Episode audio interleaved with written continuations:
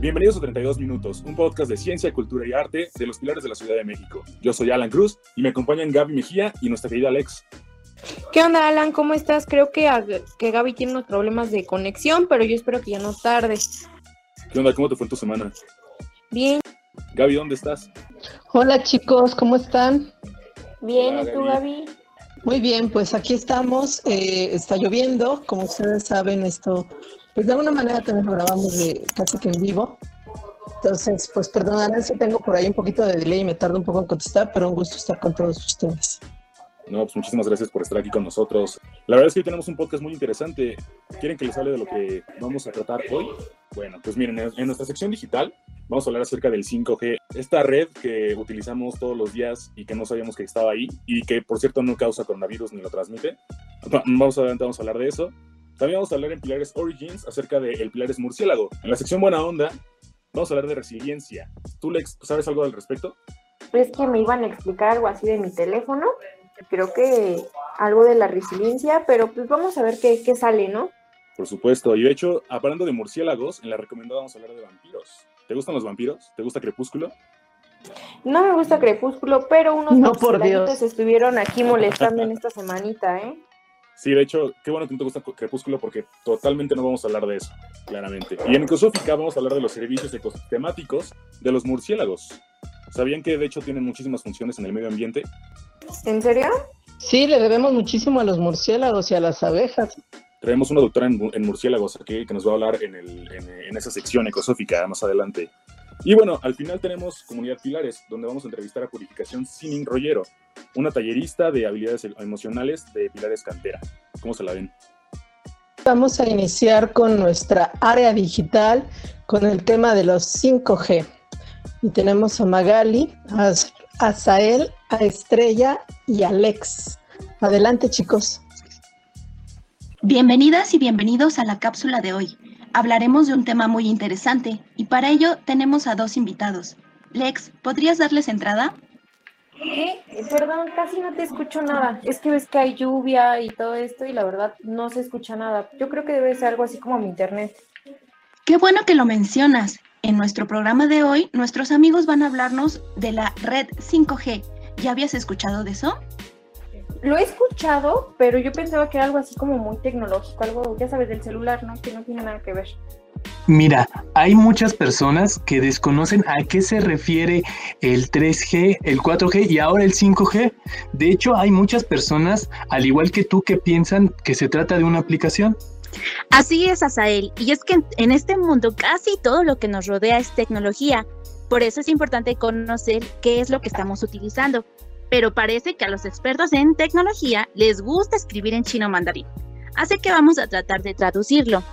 Pues este enredo empieza desde los primeros teléfonos móviles, que tan solo servían para hacer llamadas. ¿Recuerdas esos celulares de gran tamaño y súper pesados? En los que la información se enviaba solo por medio de cables. A esa tecnología se le llamó 1G o primera generación tuvieron que pasar aproximadamente 10 años para que los celulares 2G hicieran su primera aparición. Su rasgo principal de estos es que integraron por primera vez el Internet, por supuesto en un modo súper lento, nivel tortuga. En ese momento fue todo un boom. Y como nunca nos quedamos a gusto, las personas exigían mayor velocidad y como respuesta a esta demanda surgió la tecnología GSM, que para los cuates es Sistema Global para Móviles y GPRS, que significa Sistema Global de Paquetes Vía Radio.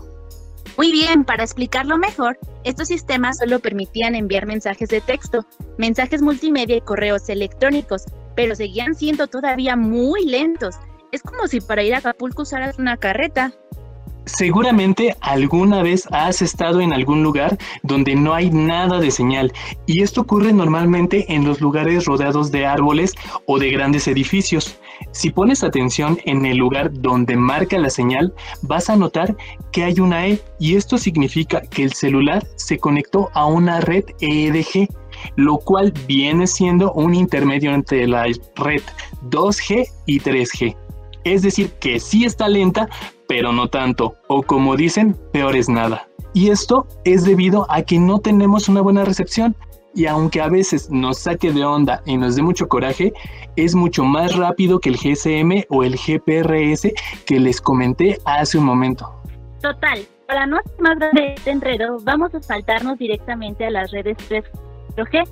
Hasta ahora, ya se habrán dado cuenta que todo este show tiene que ver con las rapidez con las que nos comunicamos y las formas en las que podemos hacerlo, ya sean llamadas, mensajes, imágenes, correos electrónicos, videollamadas, etcétera. ¿Cómo? O sea, ya no vamos a hablar más de las redes móviles de mi infancia. Ya había entrado en modo nostálgico. Pero bueno, pasemos de lleno a esto último. La red 3G tenía como objetivo facilitar la transferencia de archivos multimedia, principalmente imágenes y sonidos, con una velocidad hasta siete veces más rápida que las redes anteriores y por supuesto ofreciendo mucha más estabilidad. Total, que para no ser más grande este enredo, vamos a saltarnos directamente a las redes 3G y 4G. Hasta ahora ya se habrán dado cuenta que todo este show tiene que ver con la rapidez con las que nos comunicamos, ¿verdad? Y las formas en las que podemos hacerlo, ya sean llamadas, mensajes, imágenes, correos electrónicos y videollamadas.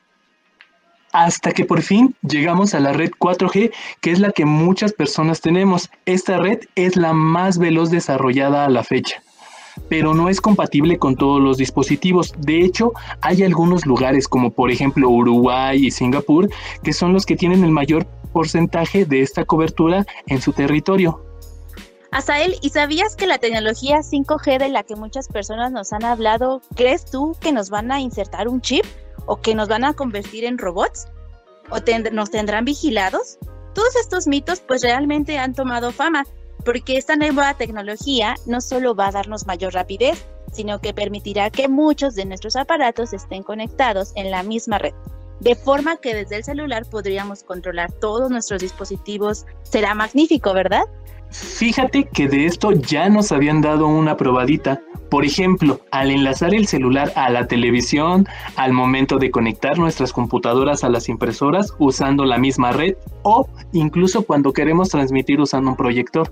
La gran diferencia con las redes 5G es que ahora casi todo podrá estar conectado, desde los autos que se manejan automáticamente hasta las intervenciones quirúrgicas teleasistidas. Fíjate que la verdad no todos son videos de michis tiernos en internet, también hay otros riesgos por los que hay que estar muy bien informados y sobre todo no creer todo lo que escuchamos y leemos, mejor investigar y tener información confiable para no ser víctima de las fake news. Híjole, ya hice spoiler, editen eso, porfa. Efectivamente, Asael, debemos estar muy atentos a todos estos cambios. Está súper interesante, muy interesante. De hecho, oye, y seguramente esto tiene que ver con el proyecto SpaceX Starlink, ¿verdad? El que se está diseñando para proporcionar el servicio de Internet 5G en todo el mundo. Así es, ¿y sabes que ya casi serán más de 12.000 satélites situados en la órbita terrestre baja? Claro, y sabes que el objetivo es brindar un servicio de Internet de banda ancha que sea más rápido a la hora de navegar y tener una cobertura mundial a bajo costo. Bueno, supongo que también depende del uso que le demos los dispositivos, ¿no? Pero mejor cuéntame bien el chisme.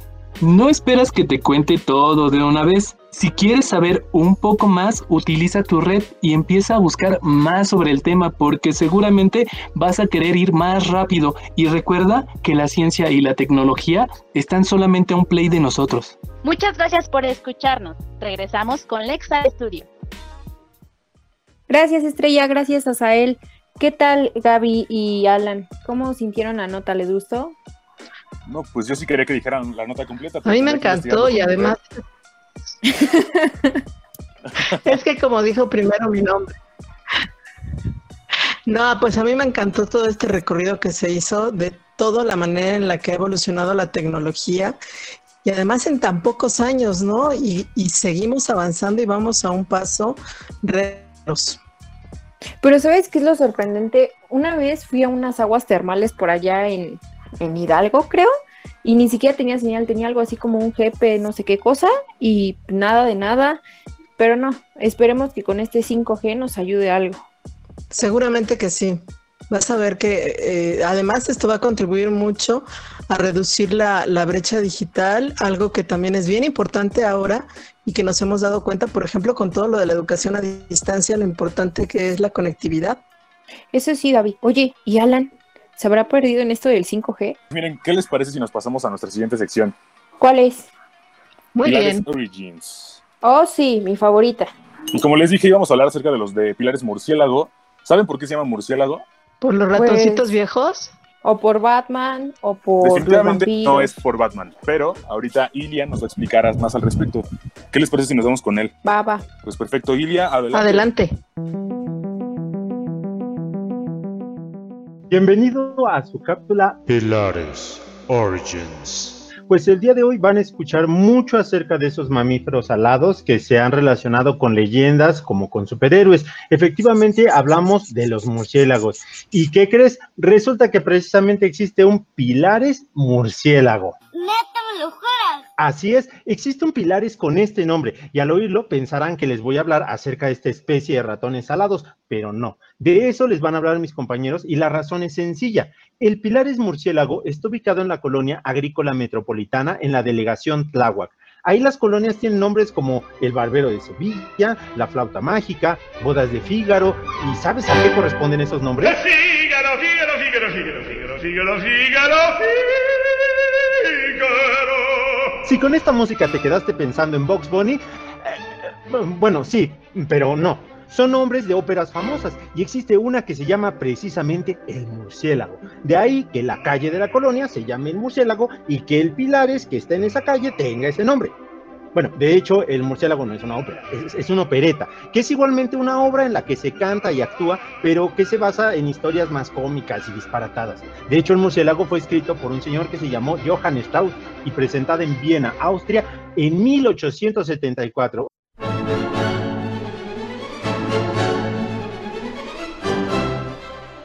Bueno, no es por traerte chisme, pero nomás para que te des tinta te voy a contar el argumento.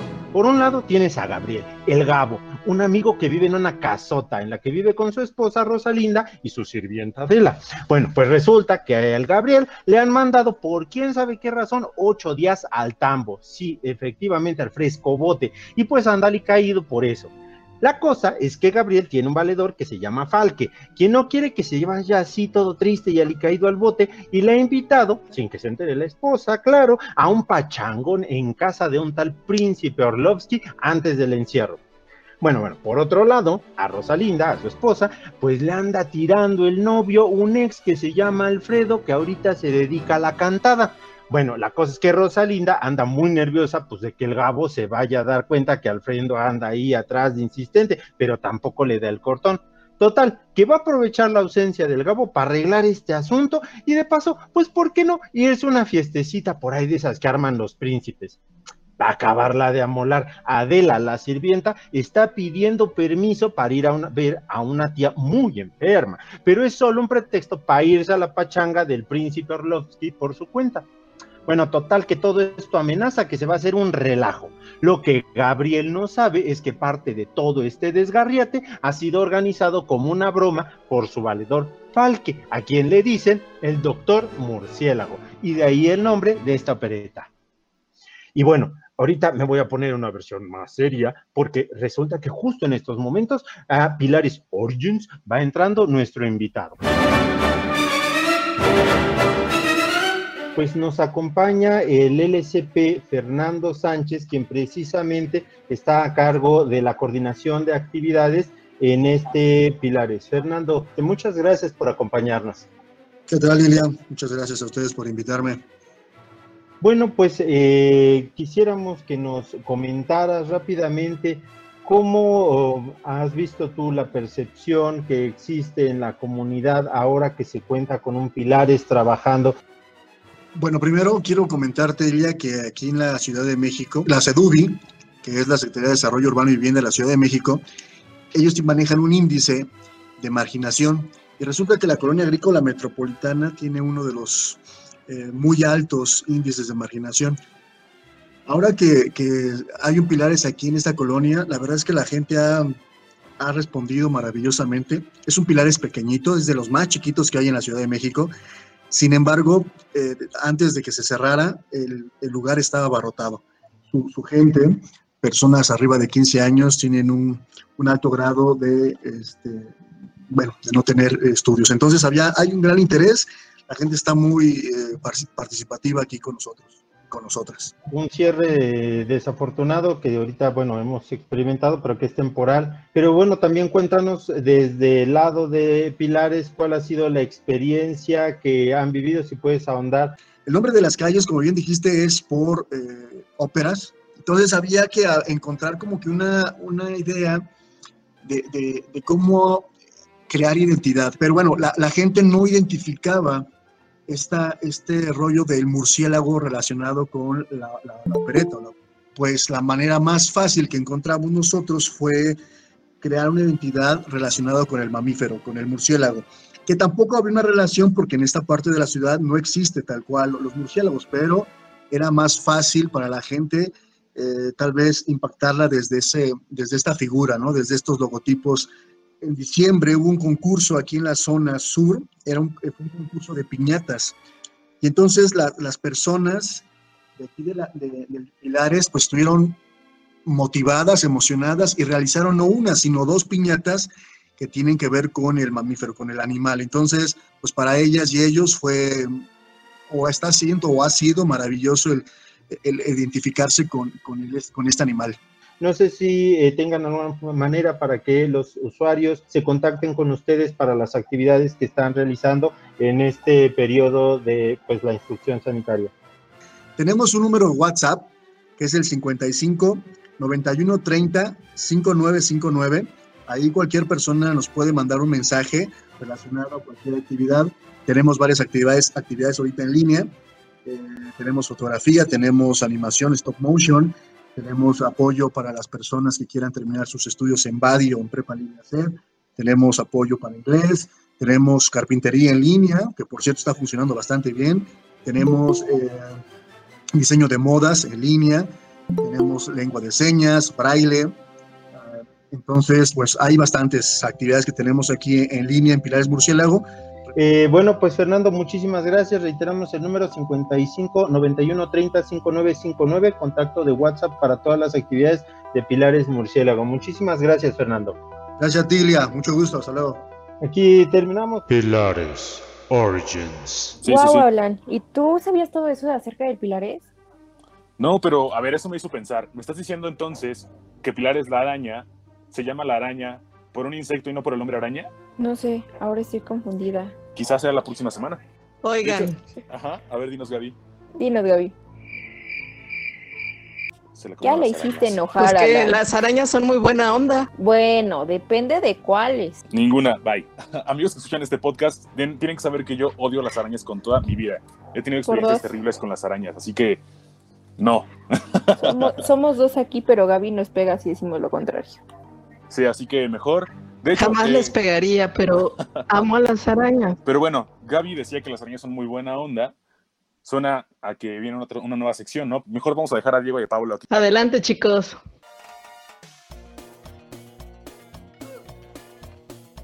Pablito clavó un clavito en la calva de un calvito. ¿Qué pasó? ¿Cómo andamos?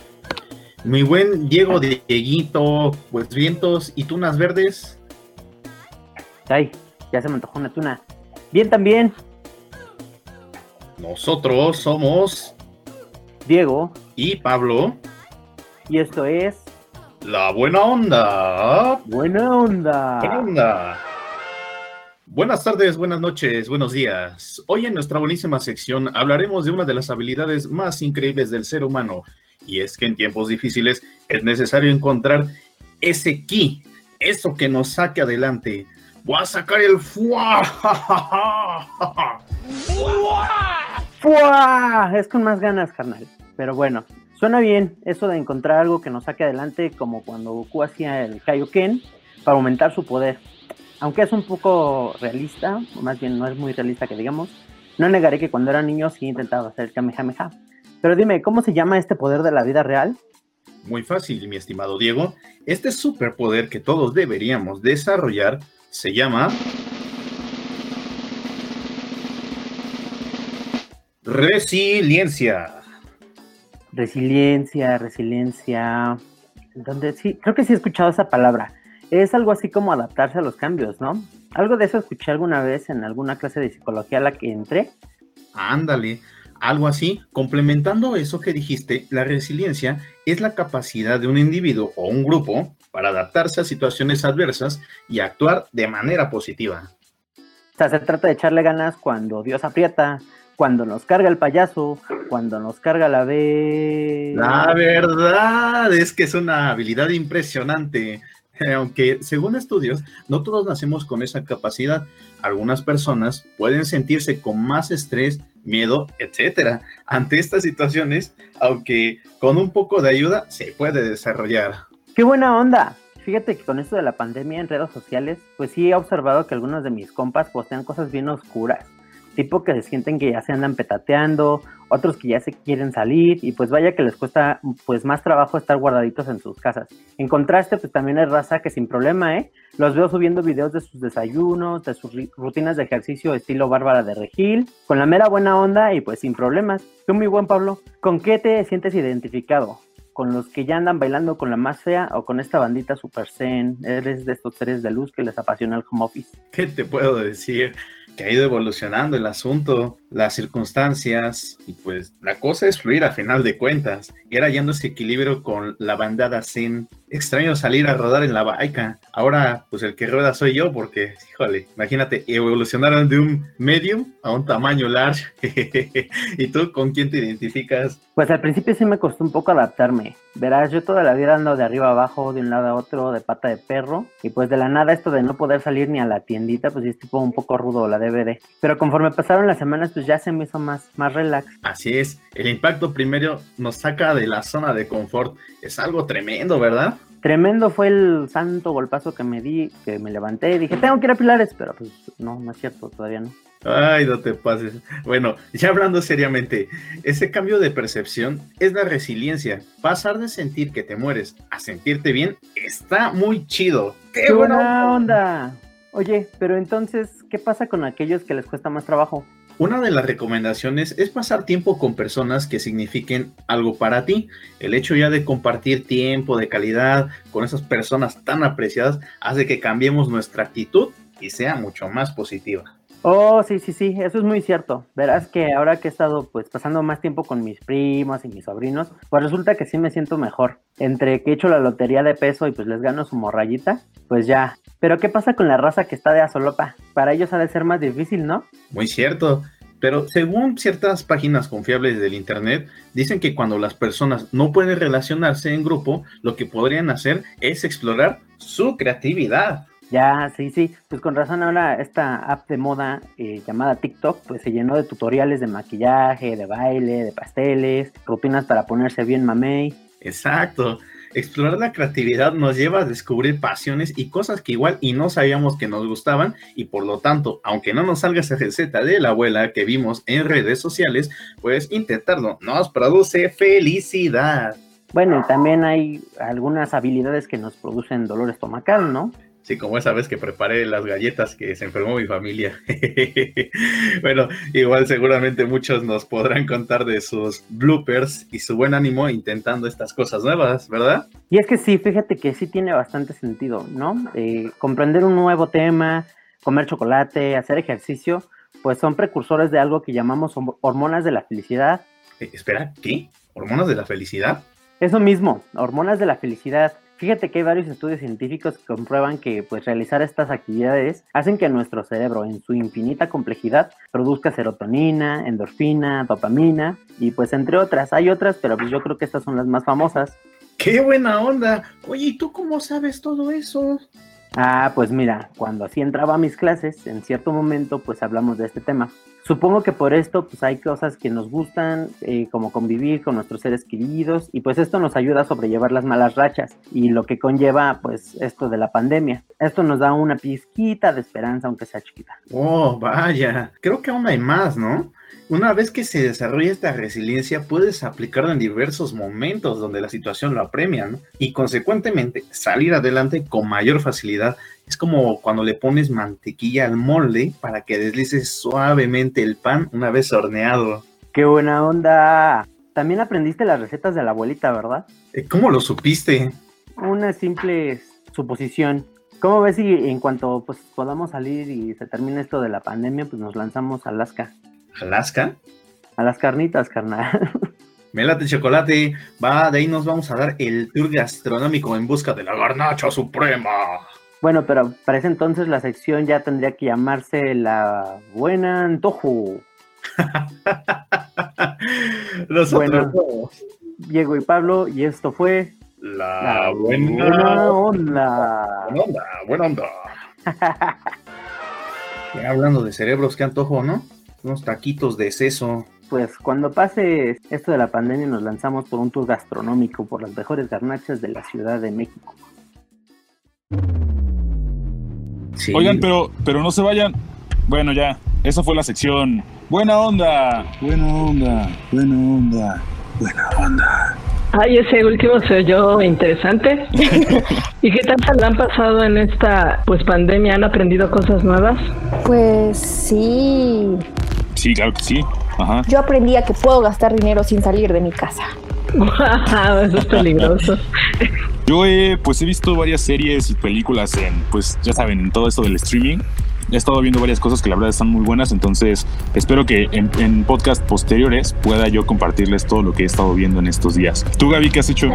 Pues la verdad es que a mí me encantaría haber vivido esa pandemia de la que todos hablan, de poder leer y hacer rompecabezas y todo esto, pero no, me ha tocado trabajar muy fuerte, haciendo muchas cosas interesantes y además haciendo mi papel de ama de casa, no queda de otra. Esos trastes se reproducen de una manera. Aquí sale el anuncio donde decimos, nos están explotando, por favor, ayúdenos. Yo también he estado trabajando bastante porque, de hecho, no, no les comenté, pero acabo de adoptar dos gatitos, entonces tengo que trabajar para alimentarlos porque si no, imagínense. Muy bien, qué bueno que tengas dos gatitos. Estábamos hablando entonces de que íbamos a hablar de murciélagos y vampiros, ¿verdad? De vampiros. Oigan, y a ver, ¿cuál es su vampiro favorito de la cultura pop? Híjole, es un poco complejo ese tema.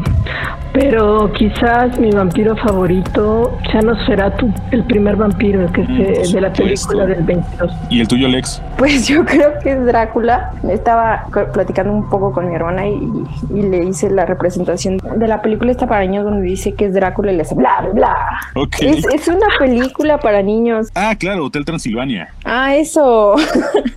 Pues miren, la verdad es que yo, yo no soy nada fan de los vampiros. Quizá mi- el único que sí me gusta es el Conde Contar de Plaza Sésamo y eso que lo dejé de ver como a los seis años. Entonces, yo no soy nada fan, pero supongo que en esa sección pueden cambiar las cosas. ¿Ustedes qué dicen? Que te vamos a convencer. Yo digo que te vas a enamorar de los vampiros. Pues miren, prefiero vampiros a arañas totalmente. Igual son unos hijitos de la noche muy lindos. Pero vamos, vamos a la siguiente sección. Perfecto, entonces viene la recomendada donde ya dijimos que vamos a hablar de pues vampiros y toda la cultura acerca del vampirismo. Adelante. En los días de mi temprana juventud, el mundo se vio seriamente conmovido ante el terror de una nueva y terrible plaga, la cual iba sembrando desolación en todos aquellos lugares por los que pasaba. Mostraba tal regularidad en sus avances que la gente podía muy bien decir dónde iba a aparecer luego y hasta casi el día en que era de esperársele. Se trataba del cólera, que por primera vez brotaba en Europa Occidental. Contribuían a acentuar sus horrores lo extraño y misterioso de su contacto, así como el anhelo del hombre de contar con la experiencia o el conocimiento acerca de su naturaleza, cuando no la mejor forma de resistir sus ataques. Fragmento del horror del cólera de Charlotte Stoker. Oye, Lex, y a todo esto, ¿tú has leído Drácula? Sí, hace mucho, fíjate que casi no me acuerdo, pero sí, sí lo leí. Pero era lo que pensaba la vez pasada. Ya sabes, uno que se pone a reflexionar y dije, ¿será cierto que sí nos van a matar a todos? Pues mira, yo soy una gran aficionada del mito de los vampiros, porque como diría mi querido maestro, el doctor Vicente Quirarte, me considero una cazadora de vampiros. Porque en el mito y en la realidad los vampiros nos enseñan mucho. A ver, espérate, espérate tantito. ¿Qué no los mitos son mentiras, falsedades, lo opuesto a lo verdadero? Es que estoy confundida. Claro, te entiendo.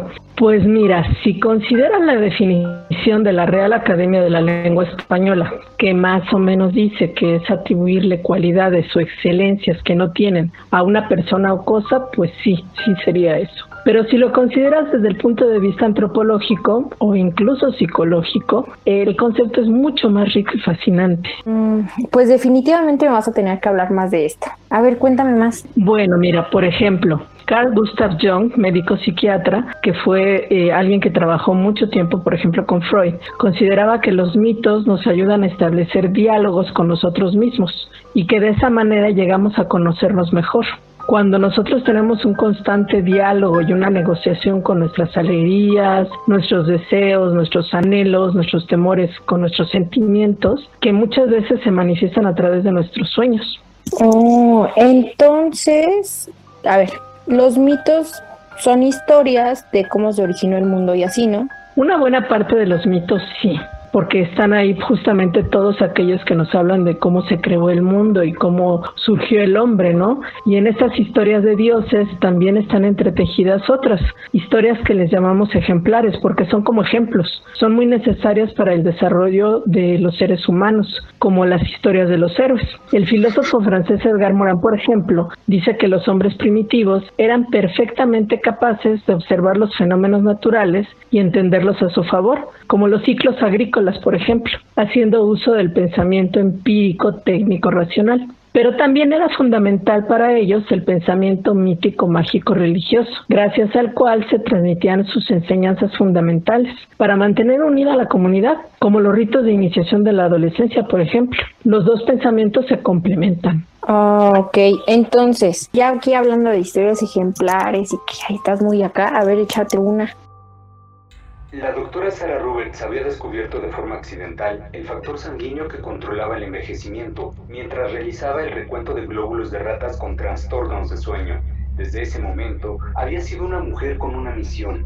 En este laboratorio estaban buscando la cura para la enfermedad más universal del hombre, el envejecimiento. Y Betty, la mona que ahora yacía muerta, había sido la prueba de que la cura existía. Mediante los fármacos, la temperatura y la dieta, habían conseguido dar la vuelta a la llave que se escondía en algún lugar de la sangre de aquella monita. Fuera lo que fuera, había intensificado su sueño casi hasta el punto de la muerte, y a medida que se había intensificado, el envejecimiento se había detenido. Esas mismas condiciones habían funcionado durante un tiempo con el ejemplar Matusalén. Sin embargo, su sueño se había interrumpido de repente una semana antes. Había estado un poco adormilado y después se había convertido en un monstruo. Betty podría haber sido inmortal si Matusalén no la hubiera matado. Fragmento de El ansia de Whitley Strieber. Ejemplo, vamos a poner un ejemplo. Un mito íntimamente arraigado en la sociedad es el del vampiro. Ya sea que sigamos el canon de la obra de Stoker, que es Drácula, o que nos vayamos de manera independiente inventando otras cosas o creándole otras características. Casi todos conocemos algo del vampiro, una forma de ser del vampiro, una manera de describir al vampiro. Y eso lo sabemos solamente gracias al cine, las series, los cómics, los libros. Por ejemplo, Jorge Ibargüengoitia escribió en su ensayo Vida de vampiros que sabemos más de los vampiros que de los otomíes. Qué fuerte, ¿no? A ver, Lex, vamos a hacer un experimento. Dime una característica que conozcas de los vampiros. Es uno muerto, uno esferatu. El vampiro no está vivo ni está muerto. Esto que dices de, que los vampiros no están ni vivos ni muertos hace que me recuerde mucho, por ejemplo, a los virus. Los virus son muy pequeños, microscópicos. Están hechos de ácido desoxirribonucleico, el ADN, o de ácido ribonucleico, ARN. Ese material genético se encuentra encapsulado en una envoltura hecha con proteínas, que se conoce como cápside. Los virus no realizan tareas metabólicas, no respiran, no comen, pero sí se replican, mutan y evolucionan. Ah, y por cierto, la gran mayoría de los virus no son patógenos, ¿eh? Oh.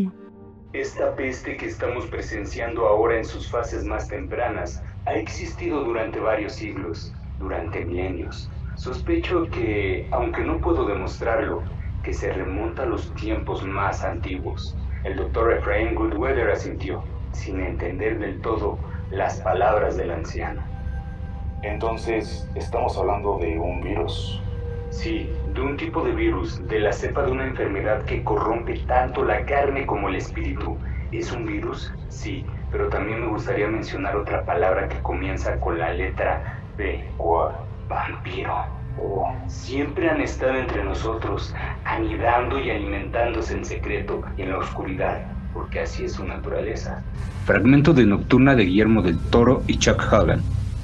Es verdad, una más. Los vampiros están obsesionados por apoderarse del otro, alimentarse del otro, dominarlo y obligarlo a hacer lo que el vampiro quiera. Dioses, sí, sí es una obsesión vampírica. Y lo hacen para perpetuarse, para reproducirse, porque los vampiros necesitan siempre del otro. Es a través de su mordida que le dan continuidad a su especie. Igual que los virus, tampoco son capaces de reproducirse por sí mismos. Necesitan parasitar un organismo, como una célula, una bacteria, inyectarle su material genético y transformarla en una fábrica de nuevos virus. Pueden permanecer mucho tiempo metabólicamente inactivos, hasta que encuentran al huésped ideal para reproducirse.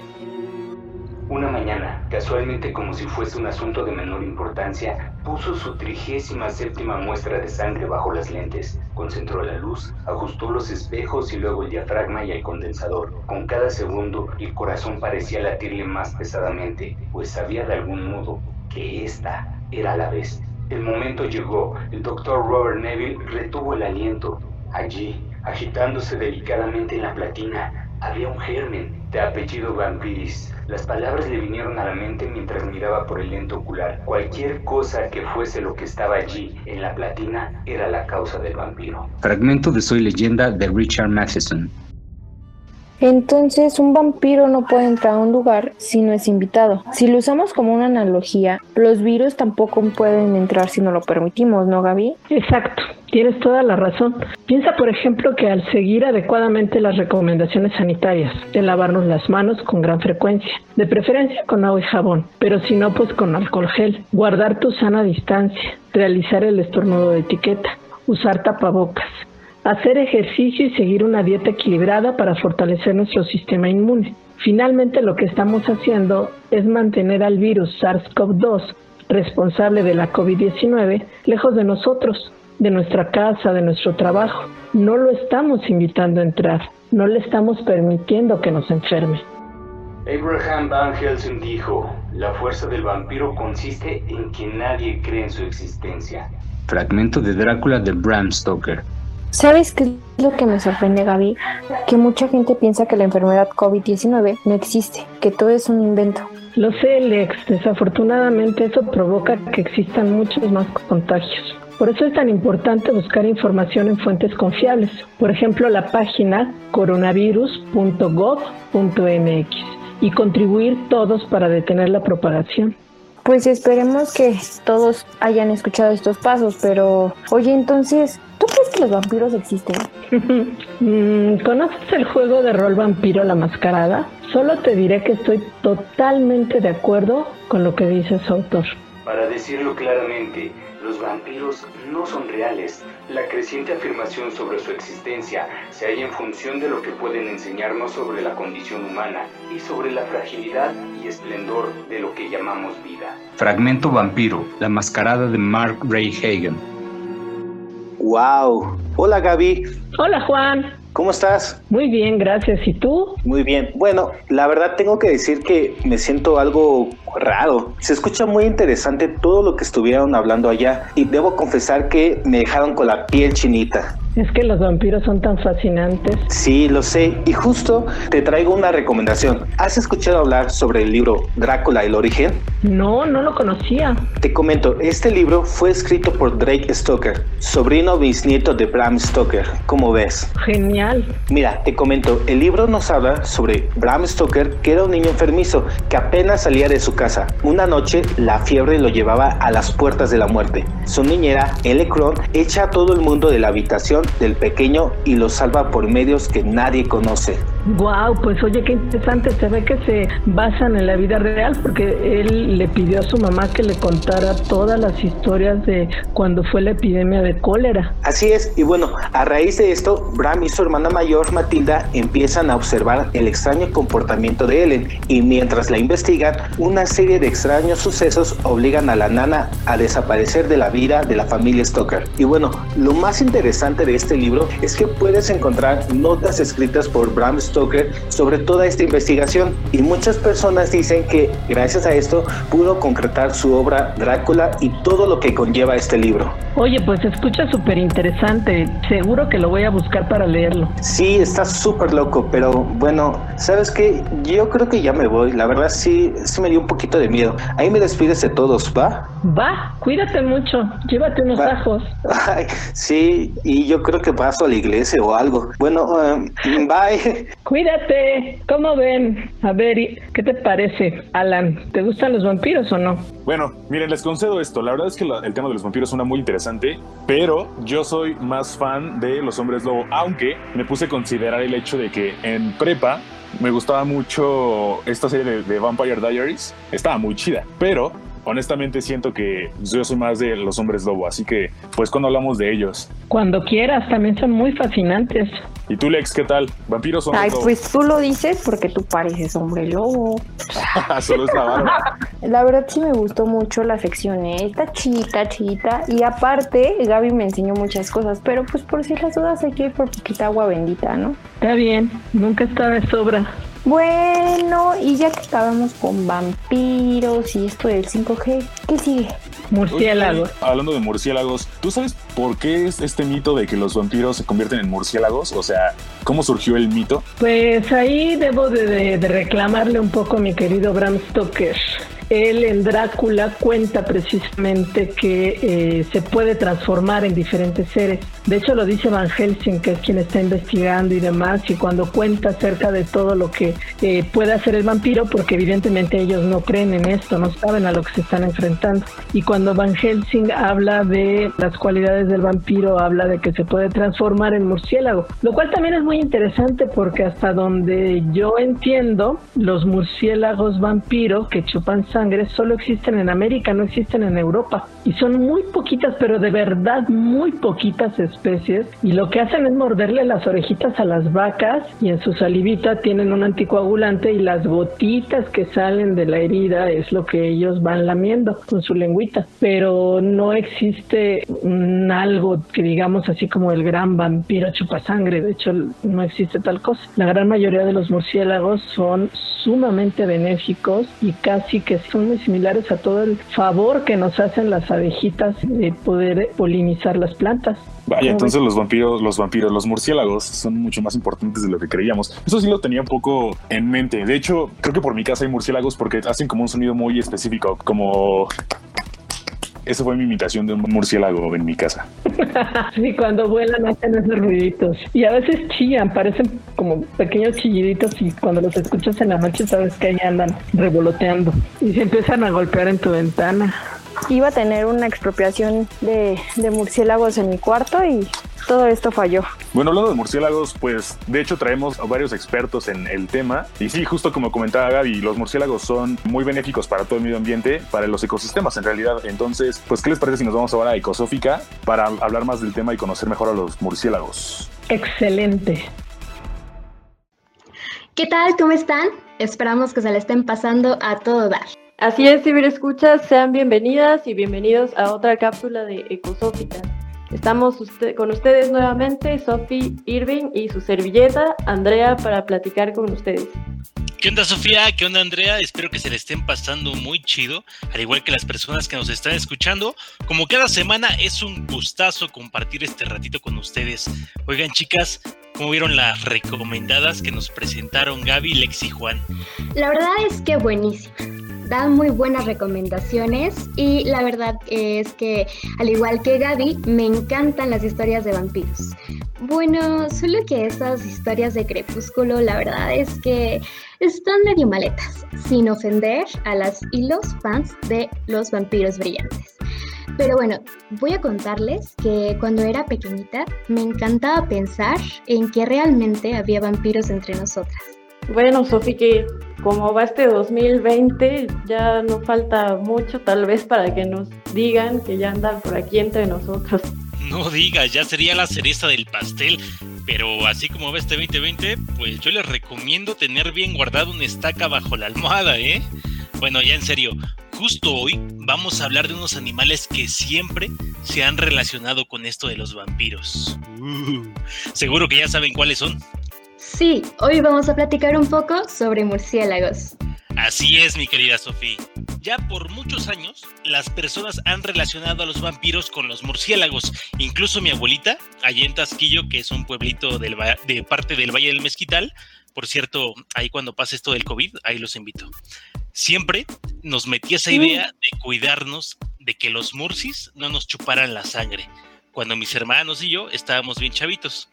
Por cierto, un paréntesis, regresando un poco a la recomendada, yo les recomiendo un libro bien bueno que se llama Animalitos endemoniados en la tierra de los ñañú, donde viene un poco de la visión que tiene esta cultura con respecto a algunos animales del Valle del Mezquital, entre ellos pues están los murciélagos. Aunque bueno, esta creencia es bien chistosa, porque la verdad es que menos del 1% de las especies existentes de murciélagos se alimentan de sangre. Así es, justo como nos cuenta Irving, de las más de 1.400 especies de murciélagos en el mundo, solo tres se alimentan de, sangre. Pues como verán, son muy, muy poquitas.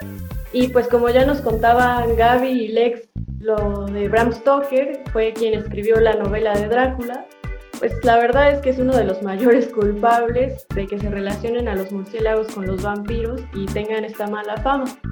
Y pues no sé si se ha dado, dado cuenta que esto está, está tan arraigado ya en nosotros que incluso podemos escuchar mucha gente que al querer referirse a un murciélago, un murciélago perdón, automáticamente dice la palabra vampiro. Ya es así como prácticamente está en chip ¿no? en nosotros.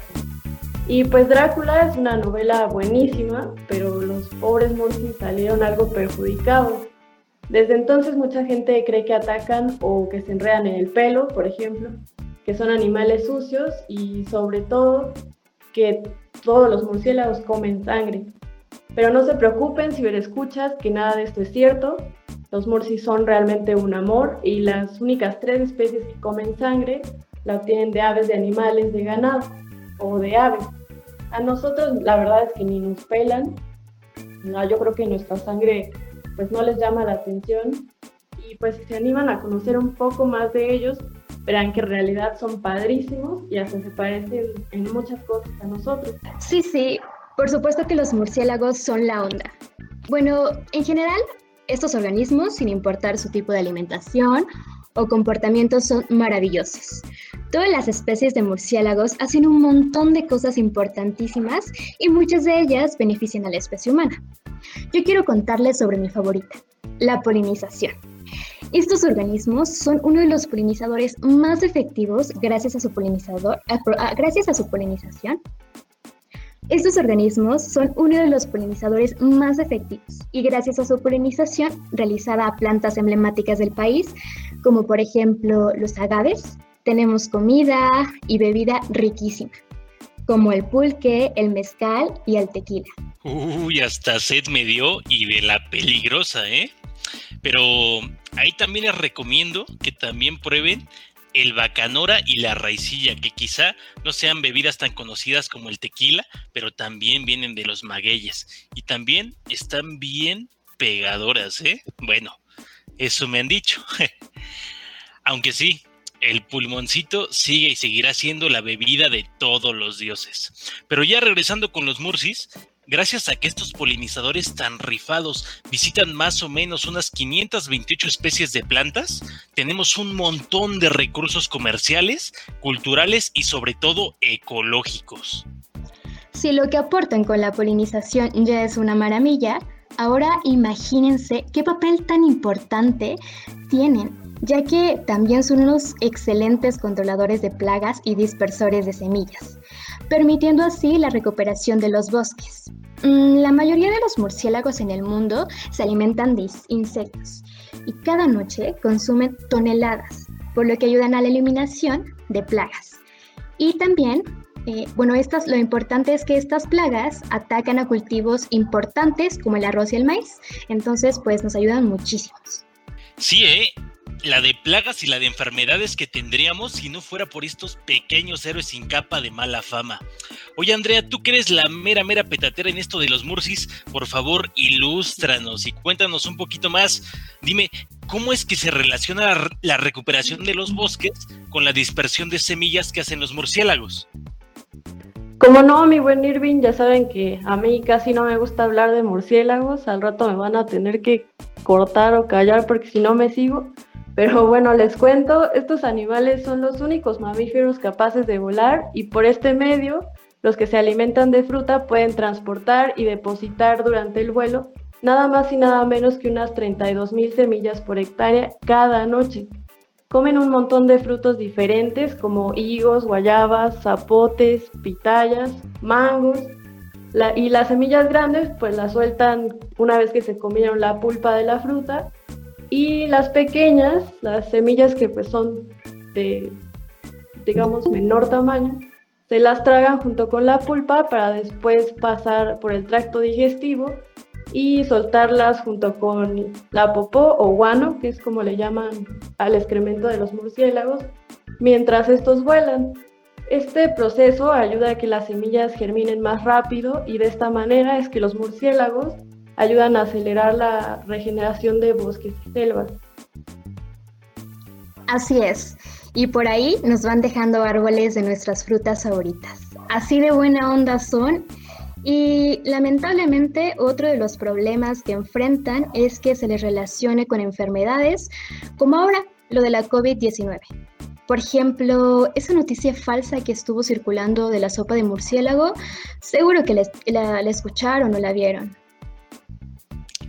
Sí, casi casi desde que comenzó el 2020 estuvo en todos lados, pero presten mucha atención todos los ciberescuchas, ya que la verdad es que un murciélago no nos puede contagiar de COVID-19. Repito, escuchen bien, un murciélago no nos puede contagiar de COVID-19. Hasta la fecha no existe evidencia científica que nos asegure de qué animal pudo haber brincado el virus a la especie humana. Así es, lamentablemente ha habido muchas noticias falsas en torno a los murciélagos y su relación con la COVID-19. E incluso muchas colonias de murciélagos ya han sido atacadas recientemente por estas mentiras. Y pues como tal y como nos dice Irving, los murciélagos no nos pueden contagiar de COVID-19. Esto solo se contagia ya entre nosotros, entre humanos. Y por esto es importante eliminar el miedo que se tiene a estos preciosísimos animales y ver que son de gran ayuda para nosotros. Incluso se sabe que están expuestos a una gran cantidad de virus con potencial patogénico, pero ellos no se enferman y de esto creo que podríamos aprender. Pues claro, esta asombrosa cualidad de los murciélagos puede ser la clave para combatir enfermedades en un futuro. Mm, yo pienso que definitivamente es algo que se debe estudiar más a fondo. Exactamente, mis queridísimas colegas. Lo importante es conocer y comunicar entre todos nuestros conocidos lo necesarias que son estas especies tan importantes para los ecosistemas naturales y para nuestro día a día.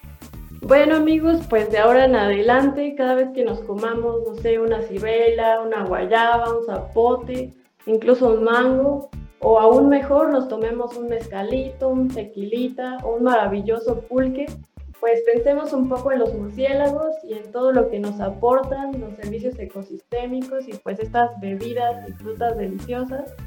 Y de hecho ahora también incluso salió un estudio en el que ven que combaten las plagas que afectan a los viñedos. Entonces también hasta cuando nos echemos un vinito podemos agradecerlo. Ay, amigues, me encanta. Qué manera tan fregona de terminar la cápsula. No se olviden de escucharnos la próxima semana. Estaremos platicando de un tema interesante y bastante controversial. El tren Maya y sus implicaciones para la conservación de la biodiversidad de la península de Yucatán. No, hombre, con lo que me encantan los temas controversiales. Bueno, hasta aquí le dejamos por hoy. Hasta la próxima semana. Hasta la próxima. Hasta la próxima. Y sigue Comunidad Pilares.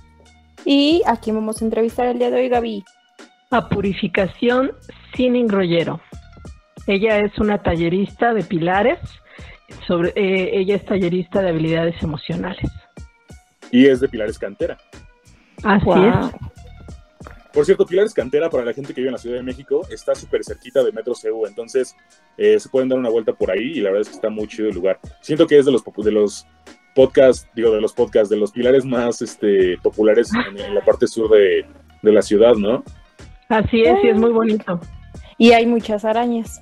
Oh, por cierto, hace rato que estaban hablando de Nicosófica, de ya vamos, ya, vamos a pasar, se los prometo que ya vamos a pasar al siguiente tema, pero antes de que eh, se me olvide, eh, ahorita que estaban hablando de, de, todo esto de los murciélagos en Ecosófica, me estaba acordando que en primaria me tocó ir de campamento a Ecoguardas, donde a propósito hay un Pilares, este, y me tocó ir de campamento y me acuerdo que por la noche nos, nos llevaron a, a una cueva de murciélagos, la verdad es que no recuerdo bien cómo fue la onda, pero me acuerdo que estábamos en una cuevita en, en, en, ese lugar y, y, pues yo solo entré, vi y me salí porque, pues ya saben, murciélagos eh, a niños de 6 años no, no está tan chido, no les gustan, pero me gustaría regresar a ver qué tal. solo quería compartirles eso. Muy bien, pues debe haber sido toda una experiencia, aunque te haya salido rápido. Pero bueno, pues vamos a empezar, vamos a pasar a nuestra siguiente sección, Comunidad Pilares. Adelante.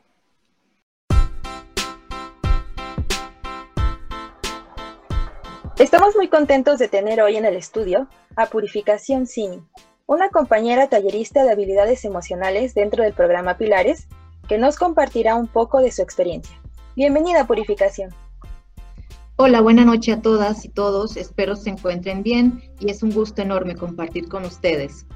En la sección Buena Onda, Pablo y Diego nos contaban sobre la resiliencia.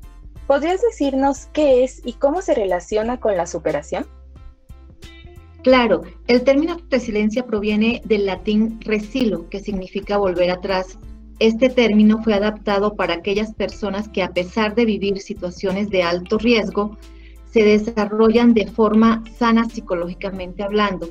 Podemos decir que este concepto hace referencia a la capacidad que tiene el ser humano para hacer frente a las adversidades de la vida, la manera de cómo superar y sobreponerse al dolor, y sufrimiento de los acontecimientos desestabilizadores o traumas a los que la vida les expone. Este afrontamiento supone una transformación de las situaciones difíciles a algo más adaptativo e incluso positivo. Perfecto. Ahora, cuéntanos, ¿cómo podemos lograr una buena resiliencia? Un individuo con buena resiliencia se expondrá a este tipo de acontecimientos graves de una forma más sana, siendo capaz de sobreponerse y adaptarse al suceso expuesto, saliendo de este fortalecido y en ocasiones transformado. La resiliencia es una habilidad que se puede ir desarrollando en cualquier etapa de la vida mediante procesos de aprendizajes. El individuo puede ir adquiriendo nuevas conductas y formas de pensar. Desarrollar una buena autoestima y una alta confianza en sí mismo y en los demás son factores que ayudan a conseguir estabilidad.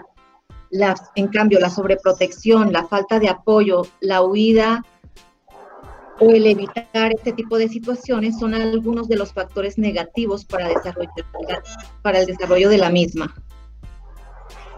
Muy interesante todo lo que nos comentas. Y siguiendo sobre el mismo tema, la vida cotidiana nos enfrenta a muchas situaciones difíciles. ¿Tú cuándo recomiendas que debemos solicitar apoyo de un especialista? Bien, te voy a mencionar algunos de los aspectos que considero importantes. Por ejemplo, si sientes que tu estado de ánimo baja y predomina la tristeza. También cuando, cuando aparece el miedo en situaciones donde antes no lo había. Si sientes ansiedad con mucha frecuencia. Si no puedes controlar tus emociones si tienes problema con tus relaciones interpersonales, si tienes un sentimiento de inferioridad, si tienes niños y a la vez sientes que no puedes con ellos. Estos serían factores importantes, sobre todo en este momento. Ok. Ahora, eh, coméntanos algunas instituciones que nos recomiendas, que nos recomiendes, que nos pueden apoyar para superar momentos muy difíciles. Eh, hay varias, entre ellas está el Consejo Ciudadano de la Ciudad de México, tiene atención en línea, el Locatel igual, la UNAM y el INJUVE. Todas estas instituciones tienen em, asistencia en línea las 24 horas del día. Ok, muchas gracias. Otra cuestión, durante esta temporada de confinamiento, a veces podemos sentirnos preocupados, ansiosos, agobiados o extraños con nosotros mismos. Como tallerista de habilidades emocionales, ¿qué consejos nos das para sobreponernos a estos sentimientos? Lo primero es reconocer esta emoción, aceptar que está pasando, que lo estás viviendo. Después centrarte en qué cosas puedes controlar y modificar. Recuerda que todo lo que está dentro de ti lo puedes controlar o modificar. Lo que está externo no depende de ti. En algunas ocasiones podrías negociar o llegar a algunos acuerdos, pero otras definitivamente no, como por ejemplo lo que estamos viviendo en este momento por la contingencia. Entonces, ¿qué es lo mejor que debo hacer? Mm, ser responsable con lo que me corresponde, que es mi bienestar en todos los aspectos y enfocarme en ellos. Pues me parece muy interesante lo que nos estás contando y seguramente a todos los que nos escuchan también. Así que dinos, ¿tendremos la oportunidad de tomar actividades contigo a través de las plataformas y medios digitales? Por supuesto, todos los jueves de 4 a 6 de la tarde tenemos nuestro taller de habilidades emocionales en aislamiento por pandemia. Eh, los que gusten pueden enviar su correo solicitando el ingreso el correo es p-u-s-i-n-n-i-n-g arroba gmail.com. Pusinin arroba gmail.com. Perfecto, muchas gracias. Para finalizar, cuéntanos, ¿en qué pilares podemos encontrarte? En Pilares Canteras, Cantera, perdón, los lunes y sábados y en Pilares Villa Panamericana los jueves. Allí los esperamos con muchísimo gusto. Pues muchísimas gracias por compartir con todas y todos. Y con permiso de purificación les comento que si tienen alguna duda del tema, de las actividades o bien de las instituciones recomendadas, la pueden contactar vía correo electrónico. Ahora sí, regresamos con Gaby, Lex y Alan al estudio.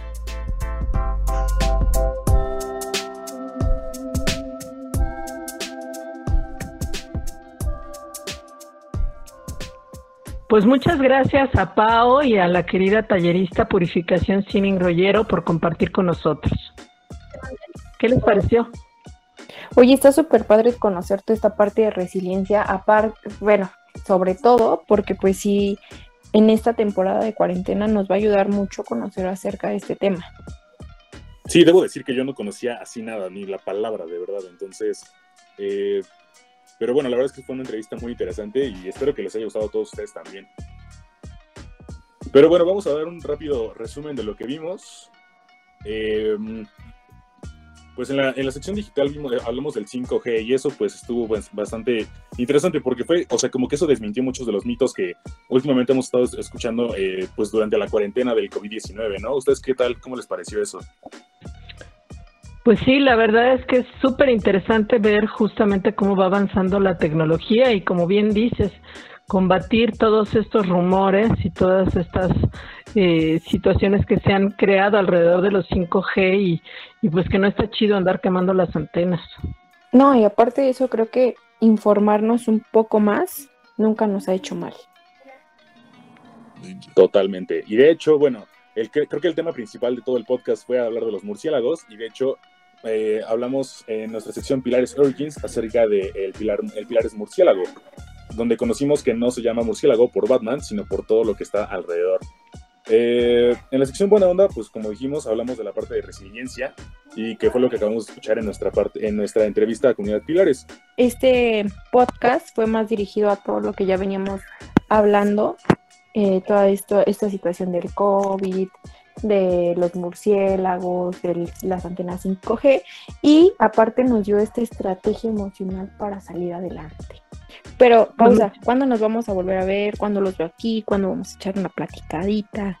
Pues será la próxima semana donde vamos a hablar de otro tema bastante, bastante interesante, que a mí me encanta decirlo en su acepción en español, paparrucha. Paparrucha, ¿qué es eso? lo que normalmente se conoce como fake news.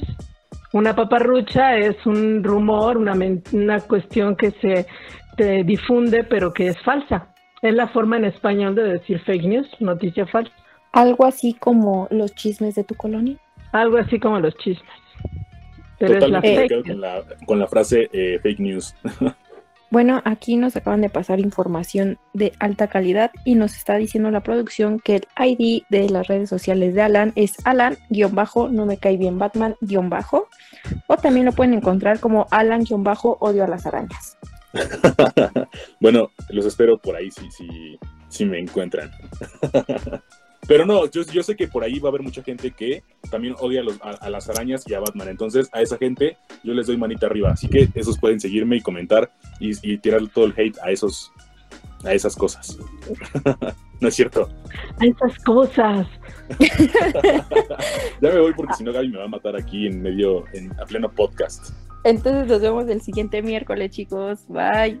Bye. bye. antes de que se vayan, simplemente quiero comentarles que si ustedes quieren ser parte de la comunidad Pilares, mándenos una mención, mándenos eh, un mensajito por ahí para poder eh, quedar con ustedes y también para que nos puedan contar su experiencia en Pilares.